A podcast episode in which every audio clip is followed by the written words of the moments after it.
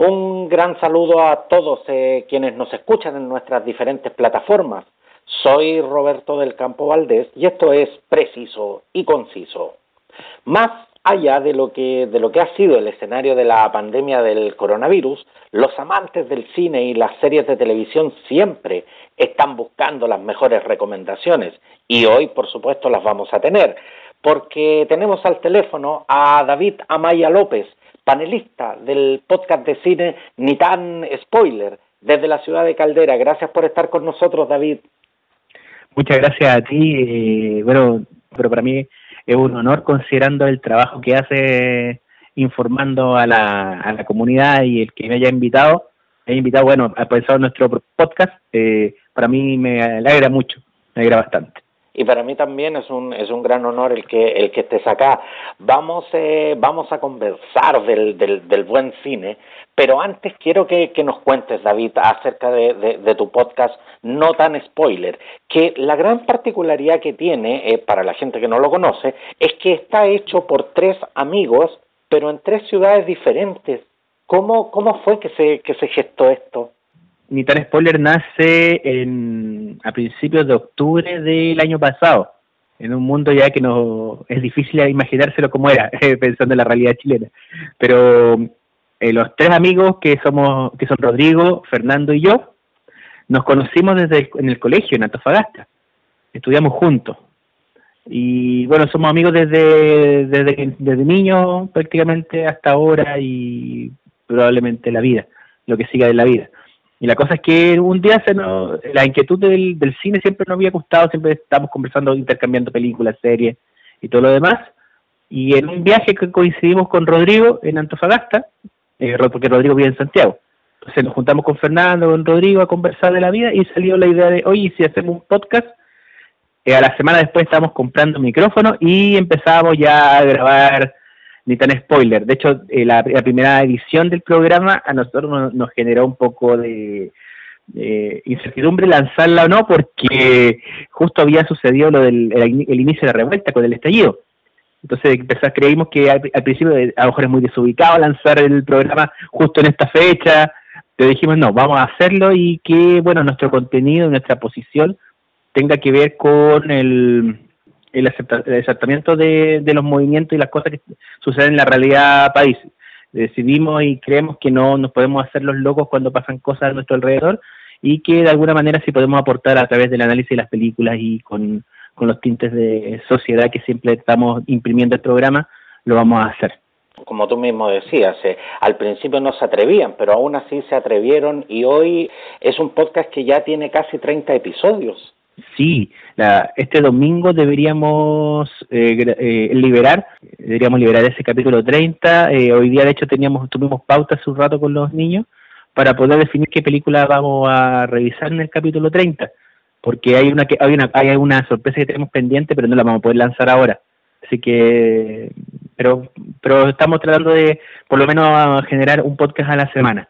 David, ¿y, cómo lo hacen para coordinarse y finalmente para, para poder grabar el podcast?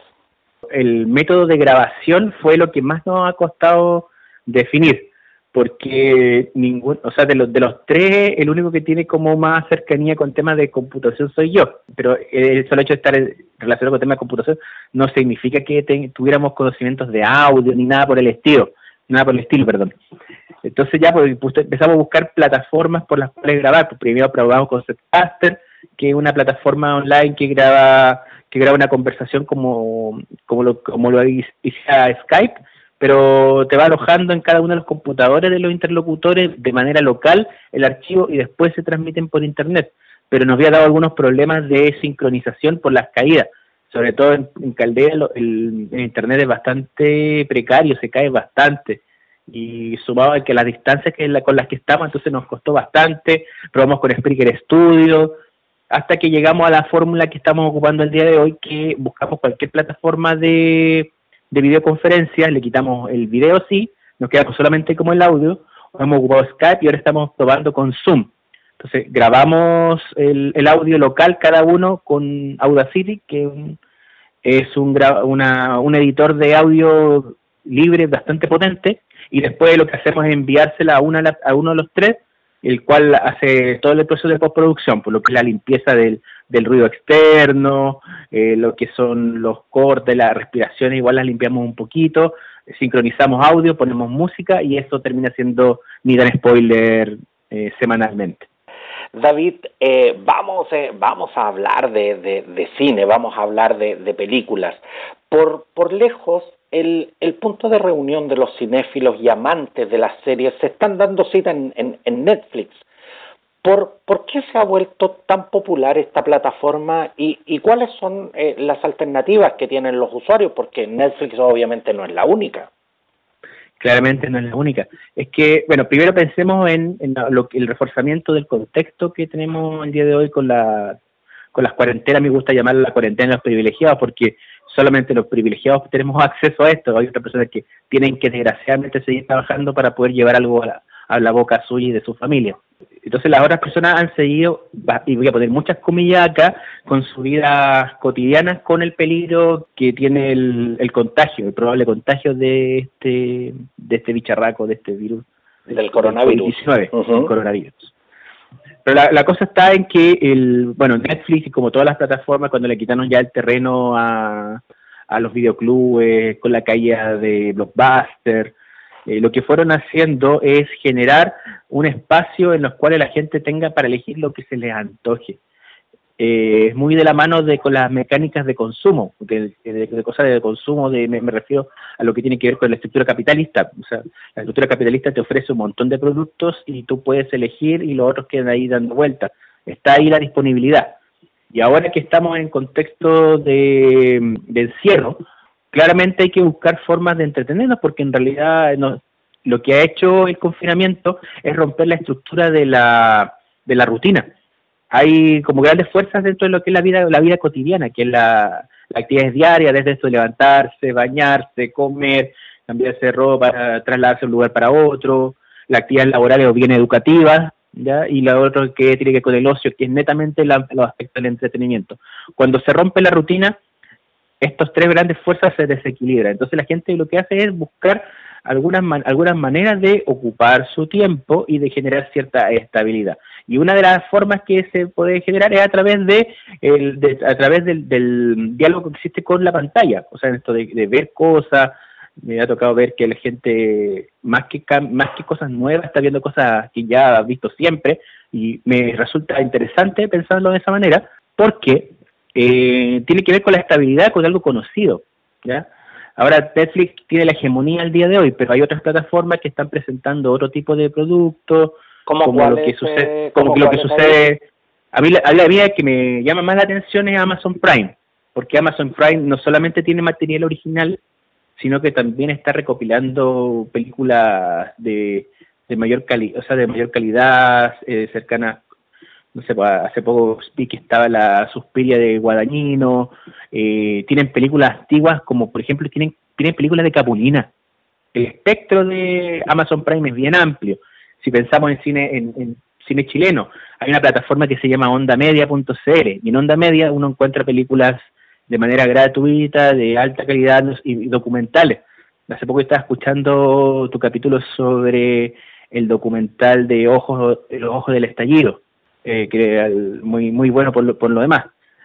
Eh, todavía no está en onda media, pero no me, no me resultaría, no me sorprendería si en algún momento aparece por allí, porque hay, hay una forma de poder acceder al cine chileno y que eh, tiene un alto valor cultural. Entonces, plataformas tenemos, también existe, bueno, yo no la, yo no la tengo, pero existe la plataforma de Disney, de Disney XD, si no me equivoco el nombre. Y en términos eh, y en términos de costos, eh, David, están están más o menos dentro de, de, lo que pudiese decir un rango o hay algunas que se escapan en cuanto a términos de costos. Mira, yo tengo entendido que HBO es un poquito más cara, la HBO Go es un poquito más cara, pero lo que es Netflix y lo que es Amazon en general no es mucha la diferencia. Lo que sí hay que considerar es que ahora se va a empezar a cobrar el IVA de las eh, aplicaciones. Lo, mismo le está pasando al mundo gamer, que les van a empezar a cobrar un porcentaje extra aparte del, de los planes que, que tienen contratados. No es muy caro pensando en que también se pueden compartir compartir cuentas, sobre todo con Netflix. Es como para el bolsillo de la, de la clase de la clase media.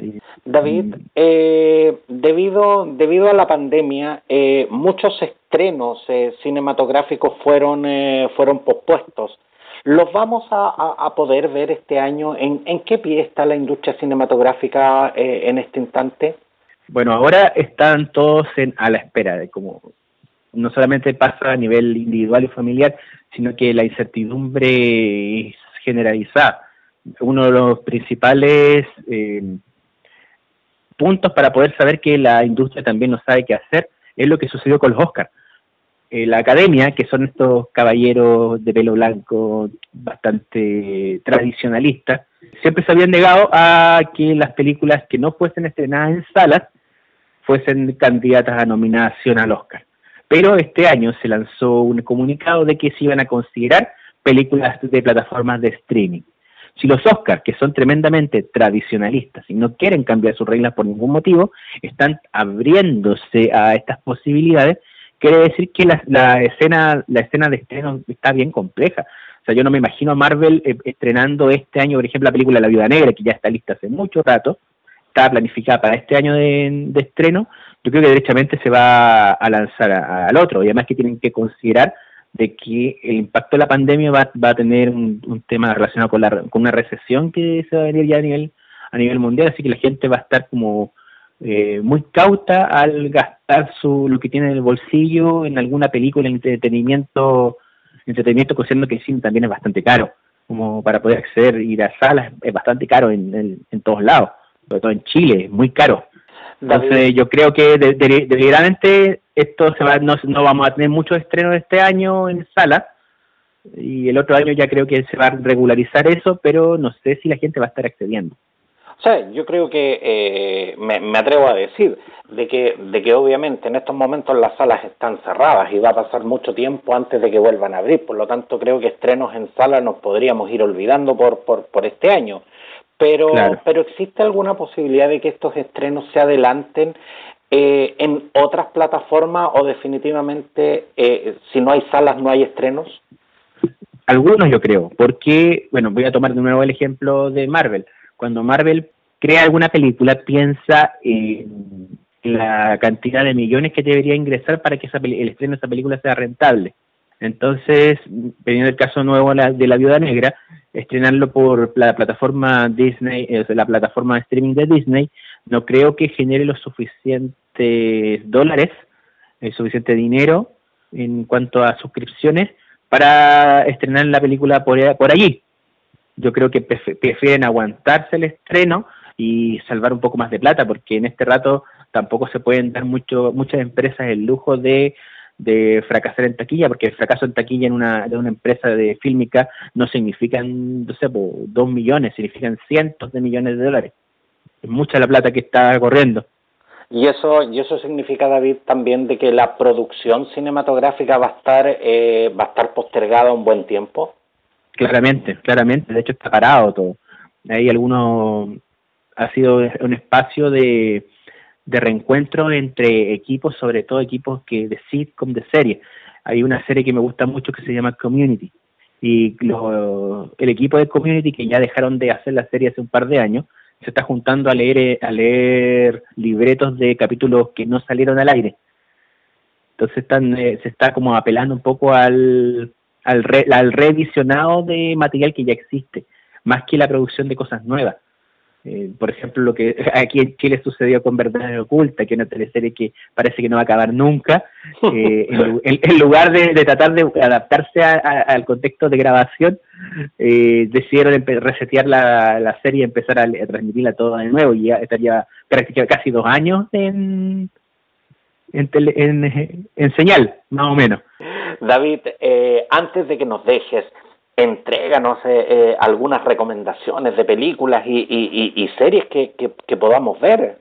Serie que siempre recomiendo, eh, bueno, estoy terminé hace poco la quinta temporada de Bear Call Saul.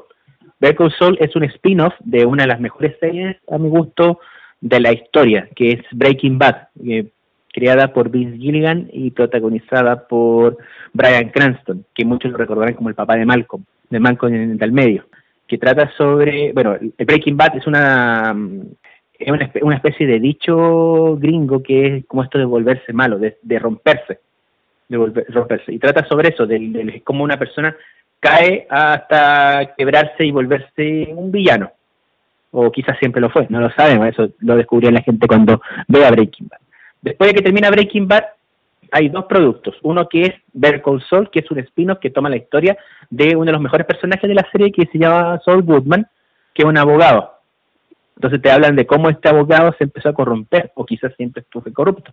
No lo sabemos, lo vamos a descubrir viendo la serie. Y lo otro es una secuela directa de Breaking Bad, que es El Camino, que toma, que se va de la mano con uno de los personajes principales de la serie, que es Jesse Pinkman, y habla sobre alguna especie de, es una especie de, de cierre para la historia, podemos revisitar algunos personajes que vimos antes, eh, entonces también es de, hay mucha gente que no le gustó el camino. Yo creo que hay que saber apreciar esa película porque de verdad tiene, una, una impronta relacionada con los cambios, con el crecimiento, con lo que tiene que ver la paternidad, con el legado, muy interesante. Eso como a, nivel de, serie. ¿Y en materia de, largometrajes? Mi película favorita en la vida es Mad Max Fury Road, que tenemos un podcast en el cual explicamos el porqué de eso, eh, de los recientes. Pero eh, creo mi, el, mi gusto por el cine nace con una película que se llama La Noche de los Muertos Vivientes.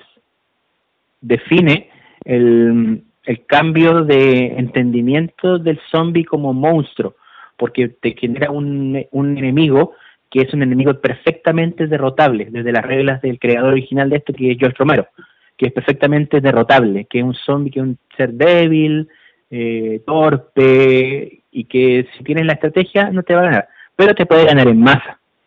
Entonces, cuando, que, cuando Romero crea La Noche de los Muertos Vivientes, eh, nos habla sobre cómo nosotros mismos nos vamos destruyendo, cómo, nosotros, cómo las mismas relaciones interpersonales son las que definen la supervivencia o la, el deceso de la gente. Esa película es del 67, 69, por ahí. Una de las cosas que me ha llamado mucho la atención es que en estos tiempos de pandemia la gente se ha volcado justamente a ver eh, películas como de como de desastres globales. ¿Alguna que nos puedas recomendar en este, en este género? Why the Last Man, no, no entiendo, no se llama se llama Omega Man, con Charlton Heston. Y Charlton Heston es el último hombre en la Tierra, está basada en el libro Yo Soy Leyenda, que a mucha gente le sonará por la película Will Smith. Ajá. La película, claro, la, la original, la que trata de hacer una adaptación del libro, es Omega Man. Esa es una buena película de, apocalipsis. Eh, otra una película de pandemia contagio también que la podemos ver bastante en las listas de Netflix sobre todo. De hecho, eso partió al inicio. Al inicio empezaron a hacer muchas muchas películas relacionadas con desastres víricos. sobre todo lo que tiene que ver con lo, con lo viral. Eh, The Host también puede ser. The Host es una película coreana de el director es Bong Joon-ho, el mismo que hizo, la, que hizo Parásitos, ganadora del Oscar de este año. Y The Host trata sobre un pueblo, o sea, un, un poblado en Corea del, del, Sur que está siendo invadido por, o sea, que está siendo atacado por un monstruo, un monstruo y el gobierno trata de tapar esto y genera una serie de problemáticas. Además tenemos por otro lado la tangencial, un drama familiar. Es muy interesante como casi todo el cine de Bong Joon-ho que tiene una mirada sociológica y que él lo hace desde Corea. Pero cuando en su entrevista siempre nos dice, oye, sabéis que yo hago esto pensando en Corea, pero pareciera ser de que esto está pasando en todo el mundo. Y eco de ello es su Oscar, el Oscar que se terminó ganando por Parásito. Así que The Host también una película como de pandemia que es interesante visitar. Quiero, quiero darte las gracias, eh, David Amaya López, por estar hoy conversando en preciso y conciso. Quiero, quiero a través tuyo saludar también a tus compañeros de labores, a Fernando Meléndez en Antofagasta y a Rodrigo Castro desde Santiago. Eh, un gran saludo muchachos y por supuesto saludar a todos los amigos de la, de la ciudad de Caldera, esta, esta hermosa ciudad de la, de la cual tengo muy, muy lindos recuerdos. ¿ah? Eh, hace años que no voy, pero, pero siempre me acuerdo de, de Bahía Inglesa, de Playa La Virgen y de, y de todos los pescadores que están ahí en la caleta siempre y tantas tantas cosas lindas que, que, hay en tu ciudad. Así que quiero, quiero darte de verdad las gracias, David, por estar hoy acá con nosotros. Yo también te quiero, muchas gracias y también te quiero dar las gracias porque, eh, como te dije al inicio, para mí es muy, muy muy reconfortante que nos invita a tu programa considerando el impacto que tiene y la labor que está haciendo por el periodismo, por la por informar a la comunidad, eh, por ser un medio no hegemónico que, que busca una mirada un poco más imparcial y darle voz a los que no, no tienen voz. Muchas gracias, David. Que tengas, eh, que tengas lindo día. Muchas gracias, tú también.